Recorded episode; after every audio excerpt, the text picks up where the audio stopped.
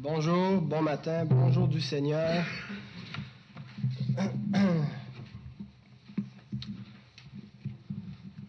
Je peux peut-être vous présenter euh, la dame qui m'accompagnait, euh, Madame euh, Amida, qui est nouvellement arrivée d'Afrique pour émigrer ici, alors avec ses, trois enfants. bienvenue parmi nous, que le Seigneur puisse vous bénir abondamment.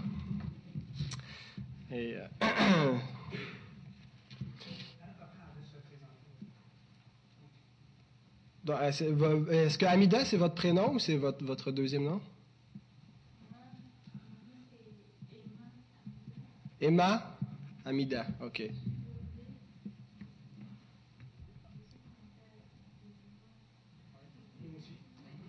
Ben, bienvenue parmi nous. Alors, euh, elle est entrée en contact avec l'Assemblée, puis ben, ce matin, je suis allé la chercher avec ses trois enfants. Il y a Blake, Odette et Fidèle, le plus vieux des garçons. Alors, vous euh, pourrez aller les saluer après la, réunion. Alors, euh, nous euh, allons ouvrir la parole du Seigneur dans le livre de Néhémie, autour du chapitre 10.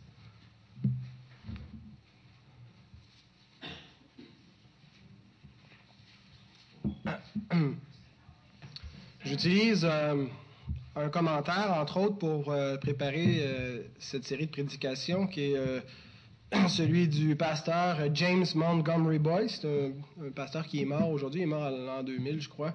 C'est un pasteur américain d'une église presbytérienne très connue aux États-Unis. pour sa, reconnu pour sa, rectitude biblique et il dit dans, son commentaire, il demande il relate un, incident où il, demandait à un de ses amis qui est en psychologie, un, psychologue, il lui dit pourquoi est-ce que la psychologie semble si peu efficace? Euh, Tout le monde va voir son psy aujourd'hui, puis il semble que le monde va pas de mieux en mieux, puis que ça semble pas aider tant que ça. Et la réponse du psychologue, c'était Eh bien, c'est parce que les gens ne veulent pas vraiment changer. On pourrait ajouter, ça il ne l'a pas dit, mais c'est peut-être aussi euh, l'inefficacité de la psychologie pour changer le cœur et la pensée de l'homme. Il n'y a que l'Évangile qui a la puissance pour le faire, mais il y a quand même un point.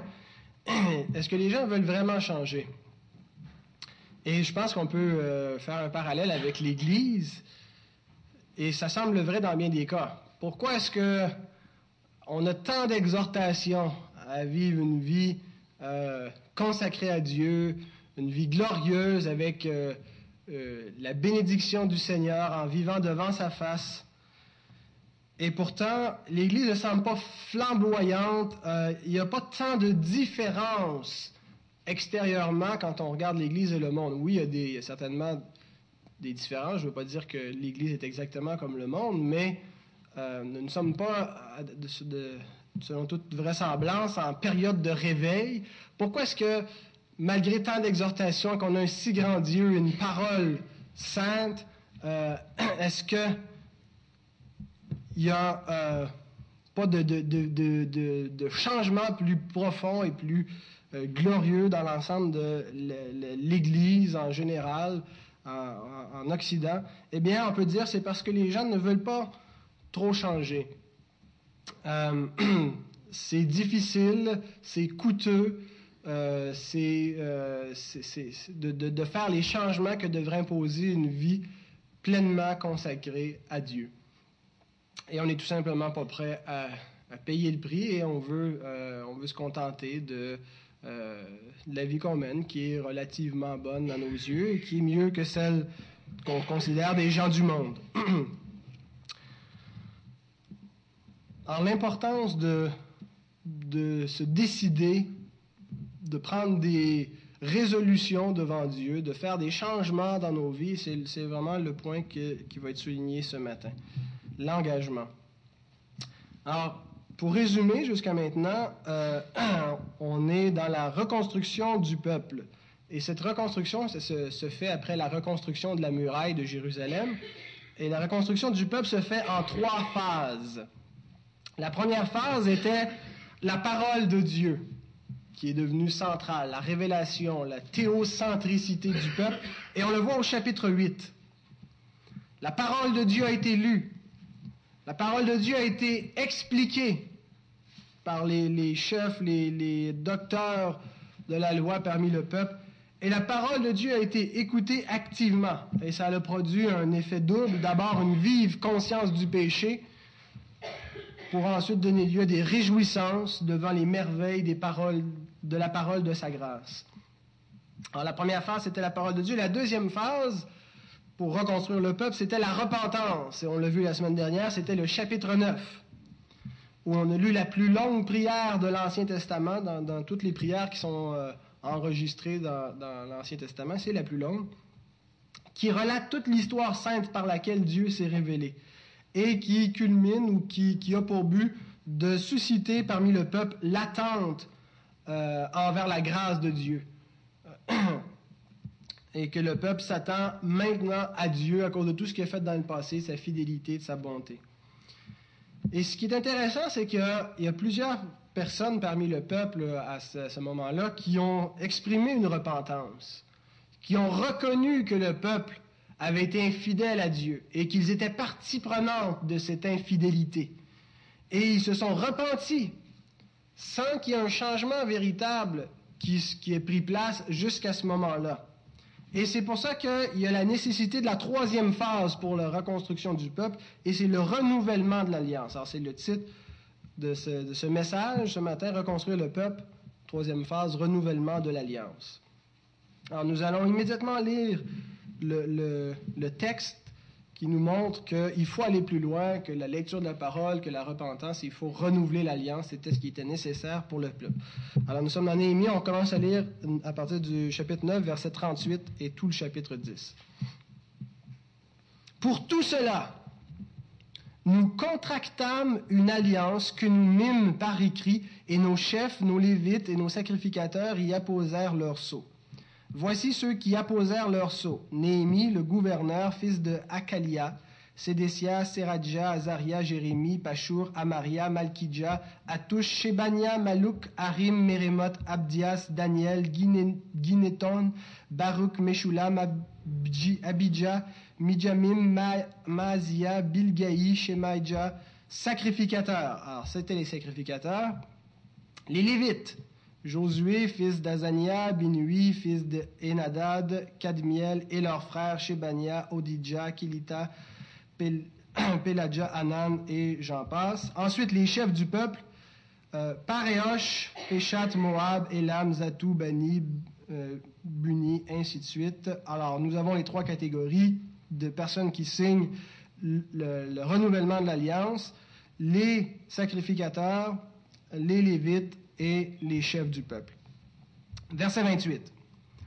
Le reste du peuple, les sacrificateurs, les lévites, les portiers, les chantres, les nétiniens et tous ceux qui s'étaient préparés, séparés, pardon, des peuples étrangers pour suivre la loi de Dieu, leurs femmes, leurs fils et leurs filles, tous ceux qui étaient capables de connaissance et d'intelligence, se joignirent à leurs frères, les plus considérables d'entre eux. Ils promirent avec serment et jurèrent de marcher dans la loi de Dieu, donnée par Moïse, serviteur de Dieu, d'observer et de mettre en pratique tous les commandements de l'Éternel, notre Seigneur, ses ordonnances et ses lois.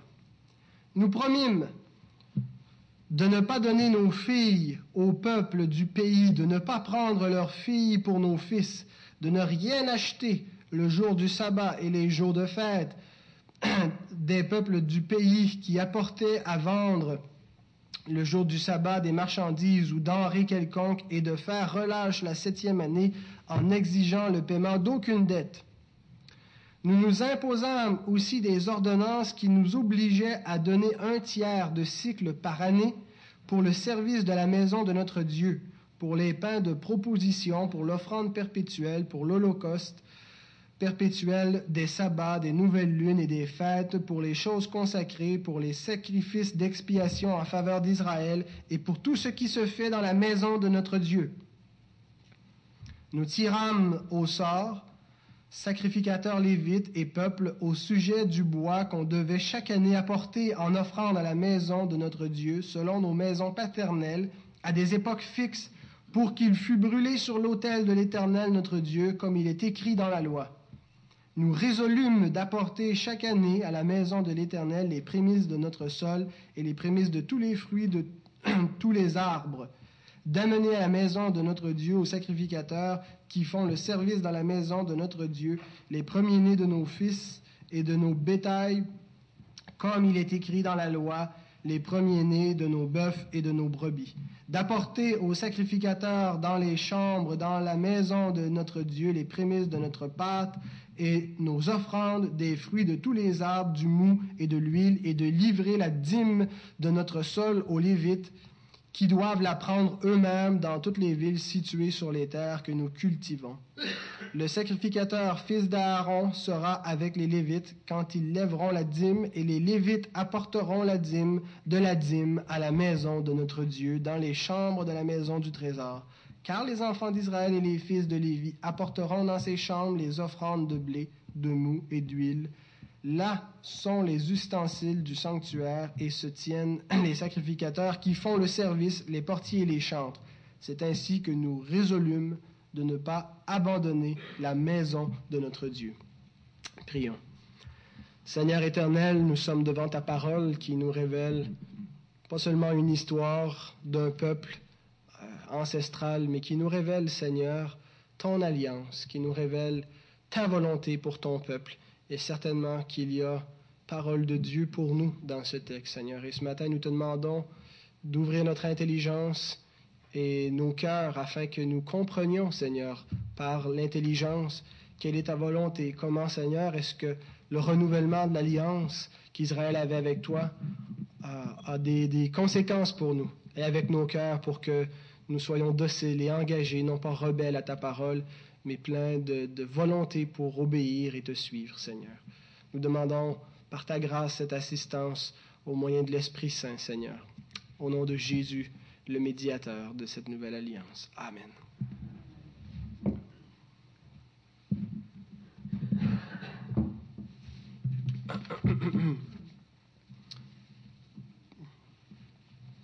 À moins d'un engagement du peuple rien n'allait changer. À moins d'une euh, ferme résolution de prendre euh, au sérieux la parole du Seigneur et d'appliquer ses commandements et de le suivre de tout cœur et de le, notarier en quelque sorte, de l'écrire, de s'engager, il n'y a rien qui allait changer. Parfois on est touché, hein, on vient ici dimanche après dimanche, ah c'était bon, ah, ça me parlait matin, le chapeau me faisait, et, on, le dit tous. Euh, et pourtant, on ne fait rien. Il ne se passe rien. On revient dimanche après dimanche, euh, on, sombre souvent les mêmes péchés, on entretient euh, la même paresse ou euh, on, commet la même omission en ne, tournant pas de tout cœur vers l'Éternel. Alors, à moins d'un engagement, il ne se passe rien. C'est ce qu'on voit ce matin, c'est le peuple qui s'engage solennellement à suivre le Seigneur. Et c'est ce que nous devons faire, nous engager de la même façon. Les signataires du début, en trois catégories, les sacrificateurs, les lévites et les chefs, sont les représentants du peuple. Ça souligne encore euh, l'importance de voir le peuple de Dieu comme un tout le, fait que c'est tout le peuple de Dieu qui est concerné. C'est pas juste, même s'il n'y a que les chefs qui signent, euh, ils sont signataires comme euh, représentants du peuple. Ils ne signent pas simplement leur individualité, mais pour représenter et engager tout le peuple après eux. Alors, l'importance de la présence de tout le peuple. Et c'est quelque chose qui est fréquent dans l'Écriture, c'est ce qu'on appelle la théologie fédérale. Qu'est-ce que c'est que la théologie fédérale? Fédérale, ça vient d'un mot latin, fedus, qui veut dire, personne ne le sait, alliance. Alors, la théologie fédérale, c'est une théologie d'alliance. Et une alliance est généralement représentée par un chef d'alliance, par une tête fédérale, comme au Canada d'ailleurs, hein, on a euh, une tête fédérale qui se situe à Ottawa, qui est représentée par un gouvernement qui a été élu démocratiquement et qui plus est le gouvernement conservateur, représenté ultimement dans la personne de Stephen Harper. Alors c'est ça une théologie fédérale, ça ressemble un petit peu à la politique fédérale. euh, en théologie fédérale, par exemple, on a Adam, qui était le chef de l'humanité, qui a entraîné toute l'humanité à sa suite dans le péché. Et avant de naître, tous les enfants sont sous la condamnation parce qu'ils appartiennent à la race d'Adam. Nous, sommes, euh, avons son péché d'imputé. Et la même chose est vraie en Christ. Ceux qui sont en Christ ont un nouveau représentant qui est parfait, lui, devant Dieu, qui est un médiateur excellent. Alors, si la désobéissance du premier a amené l'humanité dans la perdition, l'obéissance du second amène les croyants dans la rédemption, dans une obéissance parfaite. Et il y a, dans toutes les alliances que Dieu fait, généralement, il établit une tête fédérale, un chef ou, euh, des chefs. Ah, dans l'Église, Dieu a nommé des anciens. Dans la famille, c'est une alliance avec Dieu et Dieu établit des chefs de famille. Alors, qui euh, sont dans la personne du père, et si le père n'est pas là, ben, c'est le parent qui, est en place, qui est le représentant devant Dieu, qui est le chef de famille. Alors, ultimement, tous les membres du peuple de Dieu sont responsables devant Dieu, chacun individuellement, mais collectivement, c'est les représentants qui doivent s'engager. Alors, je le dis ce matin, mes frères anciens, euh, Réal, Robert, Ghislain, qui est en haut avec les jeunes, mais euh, il y a une responsabilité particulière sur vous qui n'est pas de la même que celle qui est sur l'ensemble du corps de Christ ici assemblé qui est de, s'engager d'une façon devant Dieu et s'engager pour tout le peuple à conduire cette congrégation, à marcher fidèlement au Seigneur, à, embrasser pleinement les voies de l'Éternel. Et euh, bien qu'ultimement on va chacun rendre des comptes, eh bien le Seigneur va demander des comptes aussi à ceux qu'il a établis comme chefs. Alors, quel est ce renouvellement de l'alliance? La ratification de la nouvelle alliance. La ratification veut dire quand une alliance est officiellement promulguée, entérinée, qu'elle devient fonctionnelle et active, euh, il y a des clauses. Hein? Alors, quand j'ai lu le texte, ce que je me suis aperçu, c'est qu'il y a un engagement général vis-à-vis dans l'Alliance et les engagements spécifiques. L'engagement général, on le voit au verset 29. Il s'engage à suivre les ordonnances du Seigneur de tout cœur. Ils promirent avec serment et jurèrent de marcher dans la loi de Dieu donné par Moïse, serviteur de Dieu, d'observer, de mettre en pratique tous les commandements de l'Éternel, notre Seigneur, ses ordonnances et ses lois. C'est un engagement assez général. Il n'y a rien qui était dit de spécifique à ce moment-là. Est-ce qu'il y avait, euh, par rapport aux problématiques que le peuple rencontrait à l'époque, le peuple s'engage simplement à revenir de tout son cœur à la loi du Seigneur, à sa parole, à l'alliance que Dieu a établie avec les siens. Le psaume 119, verset 11 nous dit je serre ta parole dans mon cœur afin de ne pas pécher contre toi. C'est un beau verbe. Le, verbe serrer en hébreu veut dire l'idée de cacher un trésor. On a quelque chose de précieux et qu'on cache un endroit où personne ne peut le dérober, où, il va euh, se conserver précieusement. Alors, je serre de cette façon ta parole dans mon cœur, je la garde pour ne pas pécher contre toi, pour grandir dans la sainteté, dans la sanctification. Et c'est la même chose aujourd'hui. Il n'y a aucune autre façon pour euh, cesser de pécher devant l'Éternel euh, que de serrer sa parole dans notre cœur, de, de s'en nourrir. C'est comme ça qu'on va être sanctifié. La parole de Dieu est aussi un instrument pour notre sanctification. Elle transforme notre pensée, elle renouvelle nos dispositions de cœur, elle façonne notre être et notre vision du monde, et ainsi de suite. Alors, il faut s'engager de façon générale à à, suivre le Seigneur. Et comment est-ce qu'on le fait? Bien, on le fait de la en, suivant ce que Dieu a révélé lui-même, par sa parole. Alors, ils reviennent à la parole. Alors, ce qu'on doit décider, bien aimé, c'est que notre manière de vivre, ça se résume en une phrase, faire tout pour la gloire de Dieu.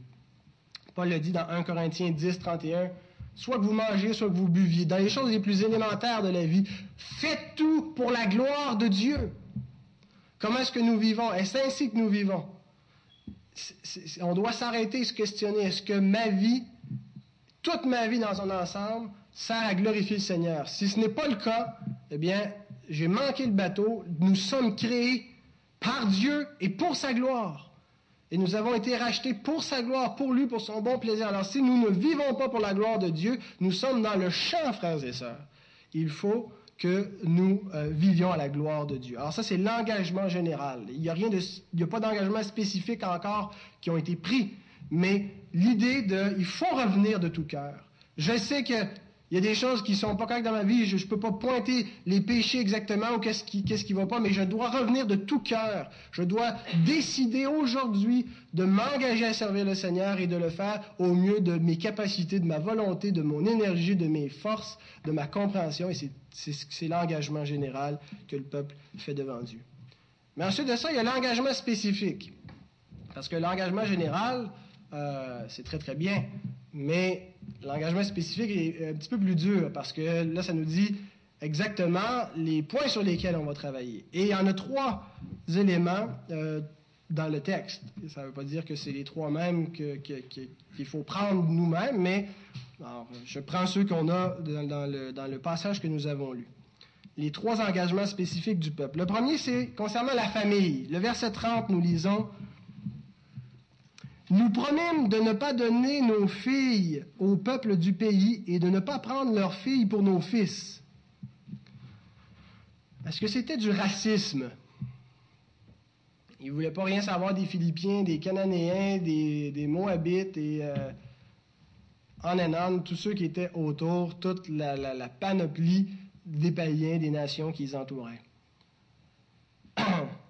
Est-ce que le peuple était exclu du salut, les peuples, les étrangers exclus du salut. Est-ce que c'est ce qu'on voit, ce qu'on a sous les yeux, le racisme et l'exclusion des païens des bénédictions de Dieu?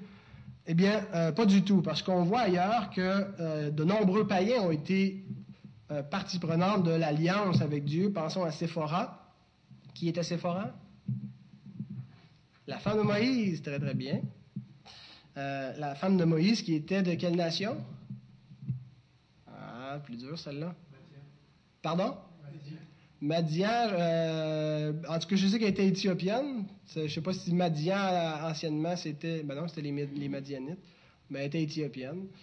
Euh, c'est pas grave. moi, je ne le savais pas avant de, de, de, le lire, de le chercher. Rahab, qui était cananéenne, la prostituée qui a été aussi euh, inclus dans l'Alliance, et l'Épître aux Hébreux rappelle sa place toute particulière, euh, Ruth, et bon, il y en a plusieurs autres. Donc, les, païens n'ont jamais été exclus. Et d'ailleurs, Israël devait être une bénédiction pour l'ensemble des nations, devait être l'outil par lequel Dieu amène le salut au monde. Ils n'ont pas été fidèles à leur mission, mais euh, toujours est-il que l'idée de ne pas contracter des mariages avec les peuples étrangers, c'était pas pas du racisme, mais c'était pas parce que les peuples étaient exclus de, l'Alliance, mais c'était pour des raisons religieuses. Nous lisons entre autres dans Exode chapitre 34, versets 12 à 16, Garde-toi de faire alliance avec les habitants du pays où tu dois entrer, de peur qu'il ne soit un piège pour toi. Un peu plus bas, verset 15, Garde-toi de faire alliance avec les habitants du pays, de peur que se prostituant à leur Dieu, et leur offrant des sacrifices, ils ne t'invitent et que tu manges de leurs victimes, de peur que tu ne prennes de leurs filles pour tes fils et que leurs filles se prostituant à leur Dieu n'entraînent tes fils à se prostituer à leur Dieu. Alors c'était exclusivement pour des, raisons euh, religieuses. On connaît l'histoire de Salomon. Qu'est-ce qui l'a entraîné à devenir infidèle au Seigneur et à aller adorer d'autres dieux, eh bien, c'était les nombreuses femmes qu'il y avait dans sa vie. Il était très actif. Euh, donc, et à, la même époque, si vous lisez le livre du prophète Malachi, Malachi a existé, euh, d'après les commentateurs, euh, à la même époque qu'Esdras et, Néhémie. C'est intéressant quand on lit le, prophète de savoir à peu près dans quelle situation géopolitique il se trouvait. Et tout le, chapitre 2 de Malachie, il condamne lui aussi ses mariages avec les, nations, les étrangers, parce que ça l'entraîne le peuple vers d'autres dieux. À l'époque de d'Émile, d'Esdras, la famille, c'est à la base de la structure sociale. Il n'y avait pas d'école publique encore. La première école qu'il y avait, c'était la famille. Où est-ce qu'on apprenait à lire, où est-ce qu'on apprenait les versets de la Torah, euh, ainsi de suite. C'était dans la famille. C'était la famille qui était l'école. Il n'y avait pas d'hôpital non plus. Le gouvernement n'avait pas d'édifice public pour recevoir les malades. On était soignés à la maison et c'était la famille, c'était les clans qui prenaient soin de leurs malades. Euh, il n'y avait pas de gouvernement comme tel avec des, lois et des services publics. C'était les familles qui étaient le gouvernement du peuple. Alors la famille était vraiment à la base de la structure sociale d'Israël. Si la famille tenait, Israël tenait. Mais si la famille se lézardait et s'écroulait, eh arrivait la même chose avec Israël. Or, Dieu savait très bien que si les, fils et les filles contractaient des mariages avec d'autres nations qui adoraient d'autres dieux, eh bien, ça allait éloigner le peuple de l'alliance avec l'Éternel et euh, tout l'héritage de, de, cette alliance allait être compromis, allait être éventuellement perdu. Alors, c'était pour des raisons de fidélité à l'alliance. Mais vous savez, c'est la même chose aujourd'hui pour les chrétiens. Paul nous dit dans 2 Corinthiens 6, verset 14 jusqu'à la fin du chapitre, Ne vous mettez pas avec les infidèles sous un joug étranger, car quel rapport y a-t-il entre la justice et l'iniquité? Ou qu'y a-t-il de commun entre la lumière et les ténèbres? Quel accord y a-t-il entre Christ et Bélial? Ou quelle part a le fidèle avec l'infidèle? Quel, quel rapport y a-t-il entre le temple de Dieu et les idoles? Car nous sommes le temple du Dieu vivant, comme Dieu l'a dit, j'habiterai, je marcherai au milieu d'eux, je serai leur Dieu, ils seront mon peuple. C'est pourquoi, sortez du milieu d'eux et séparez-vous, dit le Seigneur, ne touchez pas à ce qui est impur, et je vous accueillerai. Je serai pour vous un père, et vous serez pour moi des fils et des filles, dit le Seigneur Tout-Puissant. Ayant donc de telles promesses, bien-aimés, purifions-nous de toute souillure de la chair et de l'esprit en achevant notre sanctification dans la crainte de Dieu. Alors, la même euh, disposition euh, de, l'alliance, de l'ancienne alliance, concernant la pureté de, la famille, la pureté des mariages, de ne pas contracter des alliances mixtes, c'est-à-dire euh, les, des croyants d'Israël avec les incroyants qui adoraient d'autres dieux, est, est, toujours en vigueur dans l'Église. On doit s'engager à garder la famille pure et il est de la responsabilité des parents de veiller à ce que la famille ne soit pas mélangée avec l'impureté du monde, avec les jougs étrangers, euh, d'encourager nos enfants à contracter des alliances dans le Seigneur, de nous-mêmes rester fidèles euh, dans, nos fréquentations, dans nos, dans nos euh, nos, activités, ainsi de suite, dans les rapports que nous avons avec, avec les, incroyants, parce que ce n'est pas de manière absolue que Paul dit de ne pas avoir de rapport, mais c'est dans les questions d'engagement, d'alliance solennelle. Euh, on doit le garder pur pour ne pas que ça corrompe. Et vous savez très bien comme moi l'influence que le monde peut avoir dans une famille. Euh, et comment le monde entre chez nous et comment il peut détruire un foyer, comment il peut changer la pensée, euh, la pureté de, des croyances d'une famille euh, et on s'expose à ça. La télévision, l'Internet euh, et, tous les systèmes publics. On ne peut pas, bien entendu, euh, vivre comme si on était dans un autre monde où le monde n'existe pas. Mais il est du devoir des parents de garder la famille pure et de se garder pure eux-mêmes et de ne pas se mélanger avec le monde. Et c'est ce que le premier engagement que le peuple prend, c'est de cesser ces alliances qui amène les Israélites à être infidèles envers Dieu. Alors nous devons nous-mêmes voir et veiller à, préserver nos familles de sombrer dans le monde et de glisser, d'être entraînés dans, les influences qui éloigneraient nos enfants et nous-mêmes de Dieu. Alors vous savez tout ce que ça implique pour vous-même, vous savez à quoi vous êtes confrontés euh, et, quels sont les, les défis, les enjeux. Eh bien, nous devons nous engager solennellement à le faire. Et un coup, il y a des sacrifices, bien entendu, mais il en vaut la peine puisqu'il est question de Dieu et d'éternité ici. Le deuxième point, c'est la question du sabbat. On le voit au verset 31, euh, qui s'engage à ne plus rien acheter le jour du sabbat, les jours de fête, que quand les, nations viendraient vendre des choses, quand c'était le jour du sabbat, ben, qu'ils n'avaient pas les accueillir. On voit Esdras qui sac tout le monde dehors euh, quand ils viennent pour vendre le jour du sabbat. le, peuple qui achète, il en est fini. On ferme les portes de la ville, on chasse ce monde-là. On va honorer le sabbat. Le principe, c'est qu'il y a six jours dans la semaine pour travailler, pour remplir nos occupations, nos obligations, pour pouvoir nos besoins, pour faire nos loisirs, ainsi de suite. Puis il y a une journée sur, ces, sur les sept jours qui est consacrée à Dieu. Bien entendu, c'est plus une prescription légale qui est en vigueur. C'est-à-dire que l'Église n'est pas un État contrairement à Israël. Israël, c'était un peuple étatique, avec un territoire particulier, avec des lois civiles. Et parmi les lois civiles, il y avait une loi concernant le sabbat. C'était une, loi. C'était dans, dans, le pays, c'était euh, euh, soutenu par la, force civile de l'époque que le jour du sabbat, c'était un jour consacré à Dieu et on n'était pas permis de faire du travail. Et il y avait des châtiments, des punitions pour qui transgressait cette loi-là. Alors c'est bien, bien, bien évident que euh, cette loi-là, de cette façon-là, n'est plus en vigueur aujourd'hui parce que l'Église n'est pas un État. Et il n'y a pas de loi civile qui nous régit et il n'y aura pas de, de, de, de sentence d'être lapidé ou d'aller en prison si on transgresse ces lois-là. Cependant, le, principe du sabbat et l'exigence aussi du sabbat demeurent pour les chrétiens. Pas de la même façon qui est appliquée comme une loi civile, mais comme un, principe spirituel à observer. Et pour plusieurs raisons. D'abord parce que le sabbat, avant même d'être euh, une loi civile dans l'État d'Israël, c'était une ordonnance créationnelle. Ce que Dieu a établi dès la création demeure euh, tant qu'on est dans le cadre de la création. Le mariage a été établi à la création et c'est valable pour tous les, humains, de même que le sabbat. Euh, la, question du jour du repos, c'est dans le cadre créationnel. Dieu créant six jours, s'est reposé le septième. Deuxième raison, c'est aussi que le sabbat faisait pas juste partie de la loi euh, civile d'Israël, mais il faisait partie de la loi morale, des dix commandements.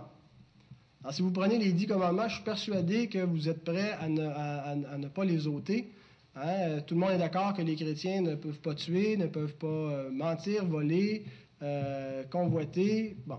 Alors, tout ce qui est dans le décalogue demeure en, vigueur toujours aujourd'hui et le sabbat fait partie de cette loi morale je veux juste faire la nuance, l'application est différente. C'est plus euh, une, application légale comme une loi, mais un principe spirituel qui demeure tant que la création demeure. Et avec les chrétiens, la différence, c'est que le sabbat est devenu le jour du Seigneur, c'est-à-dire le dimanche, euh, euh, qu'on appelle le jour du salut. Et c'était le dimanche, pourquoi? Parce que c'est le jour de la résurrection. L'Épître aux Hébreux nous montre que le vrai sabbat n'avait pas été donné au peuple juif, mais qu'il nous a été donné à nous. Le vrai sabbat, c'est le salut. Et nous entrons dans ce repos, c'est comme le huitième jour, c'est le jour après le quart de la création. Nous sommes entrés dans une nouvelle ère, euh, l'ère du salut, et c'est en Jésus-Christ qu'on trouve le vrai sabbat. Mais comme les réalités euh, spirituelles en Christ sont manifestées par des, célébrations physiques, on pense au baptême, on pense au repas du Seigneur, eh bien, le jour du salut aussi est manifesté dans une célébration particulière, en un jour particulier, qui est le dimanche, parce que Christ est ressuscité un dimanche, et il accomplit ce, ce, ce repos, ce salut dans lequel nous entrons par la foi et nous le célébrons chaque dimanche. Et pour euh, renforcer cela, on voit que c'était aussi la pratique apostolique de célébrer le sabbat et de, consacrer un jour à Dieu. Euh, dans 1 Corinthiens 16, verset 2, Paul dit que chacun, euh, le premier jour de la semaine, mette chez lui à part ce qu'il a résolu en son cœur de donner. Le premier jour de la semaine, qui était le dimanche. Alors, il y a eu un changement parce que les chrétiens s'assemblaient le dimanche, alors mettez chez vous à part l'offrande que vous avez préparée. Acte 20, verset 7, nous étions réunis le premier jour de la semaine pour rompre le pain. Le premier jour de la semaine, le dimanche, pour rompre le pain. Et euh, il y a aussi l'apôtre Jean qui dit en Apocalypse, chapitre 1, verset 10, alors qu'il était dans l'île de Patmos, Je fus ravi au jour du Seigneur. Je fus ravi en esprit au jour du Seigneur. C'était quand le jour du Seigneur? Eh bien, c'était le dimanche où les chrétiens s'assemblaient. Vous savez, c'est pas Constantin qui a, euh, l'empereur Constantin, qui a déterminé que ça, ça, allait être le dimanche où les chrétiens allaient s'assembler. Quand Constantin est devenu chrétien ou catholique, euh, et ce qu'il a fait, c'est qu'il a imposé à, tous les Romains le dimanche comme un sabbat, comme un jour férié où personne n'allait travailler, mais parce que les chrétiens le faisaient déjà. Et ils le faisaient depuis quand? Depuis, les, apôtres. Alors, euh, le, principe du sabbat, le principe du jour du Seigneur, du repos, d'un jour consacré à Dieu, est toujours en vigueur pas, appliqué d'une façon légale comme il était dans l'Ancien Testament, mais d'une façon spirituelle où on, se consacre à Dieu. On s'assemble le dimanche et le dimanche, n'est pas une journée pour tirer des joints chez nous, c'est mon cas. Euh, donc, je, ne travaille pas sur mes rénovations. Euh, c'est pas une journée pour faire ses commissions, pour faire son ménage. C'est une journée pour se reposer, pour se consacrer à Dieu, pour lire sa parole, pour être en famille. Et on doit observer cela. Alors, c'était le deuxième engagement du peuple juif. Euh, on va prendre six jours pour nous, on en a suffisamment, puis on en consacre un à Dieu. Et le troisième, le troisième engagement, c'était concernant le temple. On pourrait paraphraser en disant le soutien de l'œuvre, de l'œuvre euh, spirituelle, religieuse de l'époque. La dîme, et ça couvre les versets 32 à 39, je ne vais pas tout, tout le relire, mais il y avait une taxe qui était euh, imposé à tout le peuple pour l'entretien du temple. Alors, bien entendu, ça ne peut pas tellement s'appliquer littéralement, littéralement à nous. On ne pourrait pas euh, faire passer une taxe euh, pour l'entretien de l'Église ou des Églises de façon générale.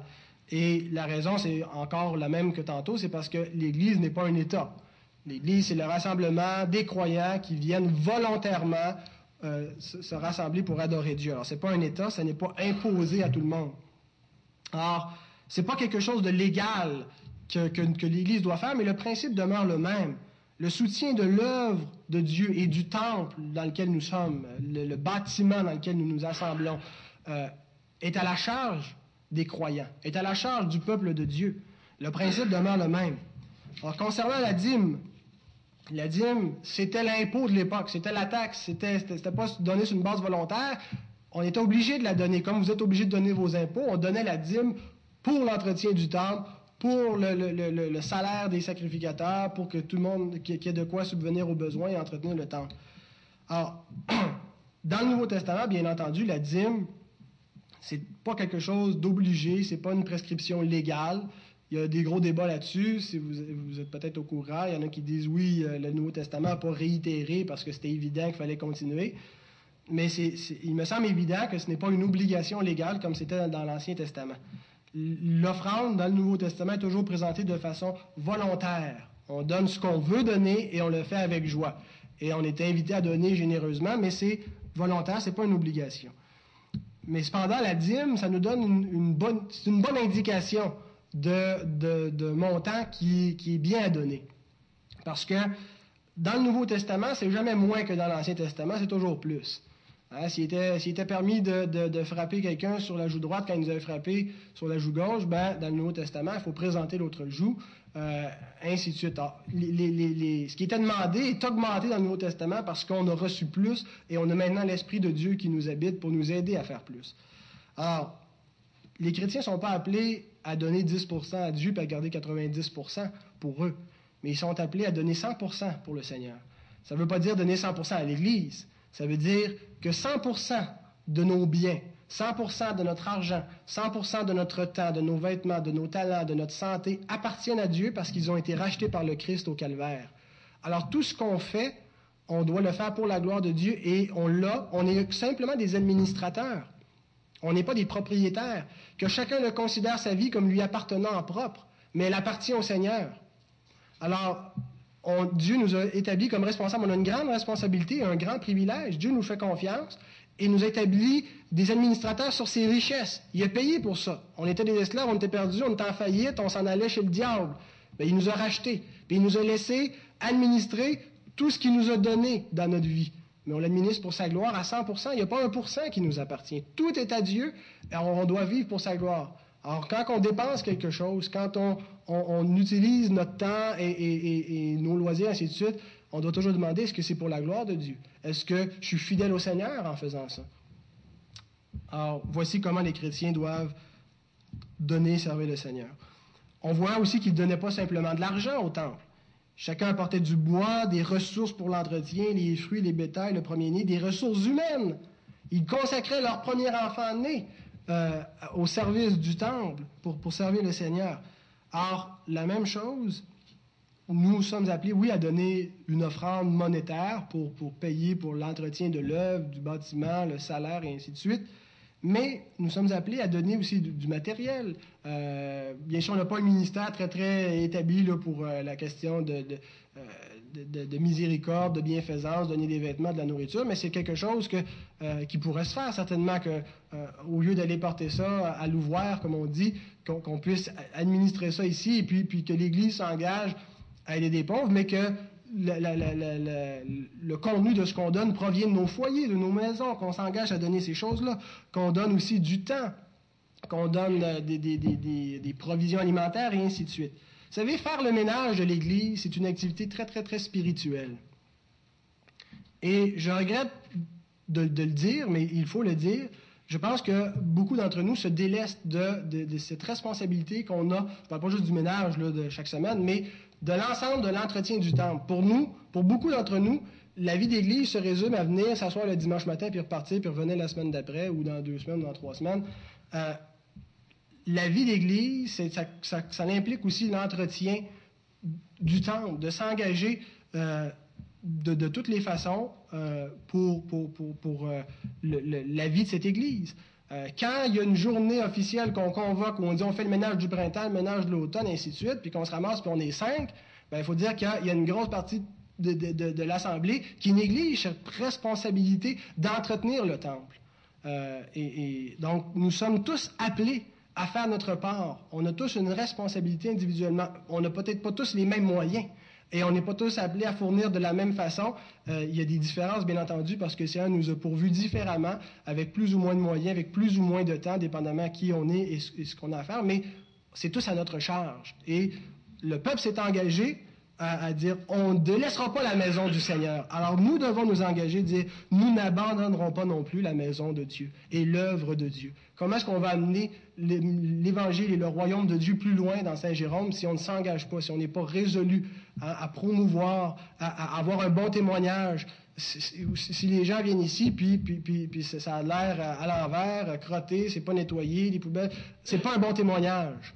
Alors nous devons continuer et s'engager solennellement à, le faire. C'est dans les petites choses qu'on démontre qu'on est fidèle. Si on est infidèle dans ces petites choses, qu'on dit ah c'est pas important, ou il y en a d'autres qui s'en occupent, bien nous sommes infidèles aussi dans les grandes choses, parce que ces petites choses sont de très grandes choses aux yeux de Dieu, parce qu'elles concernent sa maison et le témoignage que nous avons pour Christ. Alors, faire alliance aujourd'hui, je termine avec ça. Est-ce que maintenant qu'on voit le peuple comme ça qui s'engage solennellement, qui euh, prend le, ciel à témoin, qui signe un papier, euh, est-ce qu'il y a un degré d'application pour nous? Est-ce qu'on devrait faire alliance, nous, aujourd'hui, avec Dieu et s'engager d'une façon similaire ou simplement dans notre cœur? Certains pensent qu'on ne devrait jamais faire de promesses à Dieu, on ne devrait jamais faire d'alliance parce qu'on est incapable de tenir des promesses. et, si vous avez promis des choses à Dieu dans le passé, vous vous êtes probablement rendu compte avec déception que vous n'avez pas toujours tenu vos promesses. Et, c'est évident, nous serons toujours des pécheurs tant que nous serons dans cette tente, dans ce corps. Mais ce n'est pas une raison pour ne pas s'engager. Et d'ailleurs, euh, la plupart d'entre nous qui sommes assis ici ce matin, nous nous sommes déjà, déjà pardon, engagés par le baptême. Euh, et je veux nous ramener à notre baptême on voit le peuple qui signe, qui s'engage, et le baptême, c'est pratiquement l'équivalent comme engagement. Engagement envers l'Église et engagement envers Dieu. On n'a rien signé comme registre, mais on s'est consacré corps et âme. Quand on a été plongé comme ça, on, a montré qu'on était unis à Christ et qu'on vivait pour lui. Alors que vous le vouliez ou non, si vous êtes baptisé, vous êtes déjà engagé. On a un verset qui nous dit dans les premières épîtres aux Corinthiens, chapitre 12, verset 12 à 14, car comme le corps est un et a plusieurs membres, et comme tous les membres du corps, malgré leur nombre, ne forment qu'un seul corps, ainsi en est-il de Christ. Nous avons tous, en effet, été baptisés dans un seul esprit pour former un seul corps, soit juif, soit grec, soit esclave, soit libre, et nous avons tous été abreuvés d'un seul esprit. Ainsi, le corps n'est pas un seul membre ou trois, quatre membres, mais il est formé de plusieurs membres. Nous sommes un. Nous sommes unis au corps de Christ par notre baptême. C'est pour ça que d'ailleurs une personne devient membre de l'Église quand il se fait baptiser. Donc, nous sommes déjà engagés envers l'Église, envers le temple du Seigneur par notre baptême. Si vous avez été baptisé, vous avez déjà signé le papier. Et nous sommes aussi engagés envers Dieu pour tout ce qui concerne notre vie à vivre pour lui. 1 euh, Pierre ou 2 Pierre 3.1 nous dit, Cette eau était une figure du baptême, parlant de l'eau du déluge, qui annonce le jugement. L'eau du déluge était une figure du baptême qui n'est pas la purification des souillures du corps, mais l'engagement d'une bonne conscience envers Dieu. Nous nous sommes engagés par notre baptême à vivre avec une bonne conscience devant Dieu, à vivre au mieux de ce qu'on est capable, de ce qu'on peut par notre conscience. Alors, quand il y a quelque chose qui, cloche dans notre conscience, c'est parce qu'on ne respecte pas l'engagement que nous avons pris en nous faisant baptiser devant Dieu. Alors, bien-aimés, aujourd'hui, c'est l'occasion pour nous tous de renouveler notre engagement. Je ne ferai pas d'appel, euh, on ne demandera pas aux anciens qui imposent des mains à toute l'Église ou qui nous fassent signer un papier, mais personnellement, individuellement, vous êtes devant le Seigneur, euh, vous êtes ses enfants, vous avez été rachetés, c'est à vous de vous auto-évaluer et de, de, vous engager à renouveler votre engagement, votre alliance avec Dieu. Psaume 51, 10 nous dit, Ô Dieu, crée en moi un cœur pur, renouvelle en moi un esprit bien disposé. Des fois, ça ne nous tente pas. On le sait qu'on devrait le faire, mais on dit, oh, je vais attendre, je vais attendre de filer pour que ça me tente pour le faire. Crée en moi un cœur pur et un esprit bien disposé. Quand on ne, se sent plus disposé pour ça, puis on n'a pas envie de prendre cet engagement, on peut encore se tourner vers Dieu, vers sa grâce, pour dire renouvelle en moi les dispositions pour que je puisse être fidèle à ton alliance. Et pourquoi est-ce que c'est possible de toujours renouveler avec Dieu? Parce que même si on, renouvelle ce matin, même si aujourd'hui vous prenez vraiment cet engagement sincère devant Dieu et que vous le faites, et que vous le faites pour des mois et pour des années, puis qu'à un moment donné, il y a une négligence qui revient, qui réapparaît dans votre vie, eh bien, vous pourrez encore renouveler, vous pourrez encore et encore et encore. Pourquoi? Parce que les bontés de l'Éternel ne sont pas épuisées, ses compassions ne sont pas à leur terme, elles se renouvellent chaque matin. Oh, que ta fidélité est grande, éternelle. Lorsque le peuple a été libéré de l'Égypte, de son esclavage, du péché, Moïse leur dit, Consacrez-vous aujourd'hui à l'Éternel. Exode 32, verset 29. Même en sacrifiant votre fils et votre frère afin qu'il vous accorde aujourd'hui sa bénédiction. C'est un gros sacrifice, hein? Est-ce qu'il y a quelque chose que nous refusons de sacrifier au Seigneur, notre confort, notre mode de vie? Consacrez-vous aujourd'hui à l'Éternel à n'importe quel prix? Et la même exhortation, ou euh, une exhortation à, le faire aujourd'hui, nous est, nous est donnée dans le Nouveau Testament, 2 Corinthiens 6, versets 1 et 2. Puisque nous travaillons avec Dieu, nous vous exhortons à ne pas recevoir la grâce de Dieu en vain. Que ce ne soit pas en vain que nous nous assemblons, que nous recevons les paroles de sa grâce. Que ce ne soit pas pour rien que nous, que nous le faisions. Car il est dit, au temps favorable, je t'ai exaucé, au jour du salut, je t'ai secouru. Voici maintenant le temps favorable. Voici maintenant le jour du salut. C'est aujourd'hui, aujourd'hui même. Si nous attendons, si nous disons non, on remet plus tard, eh bien, c'est que nous ne voulons pas le faire. Aujourd'hui, c'est le temps favorable, c'est le jour du salut. Le Seigneur nous a déjà secourus. Plaise au Seigneur de bénir sa parole, de renouveler notre volonté, de nous faire retrouver la joie du salut, la joie de le servir, la joie de s'investir dans nos frères, dans nos sœurs, de les aimer, la joie de vivre pour sa gloire, et que toute gloire lui soit donnée, qu'elle lui revienne en entier. Amen.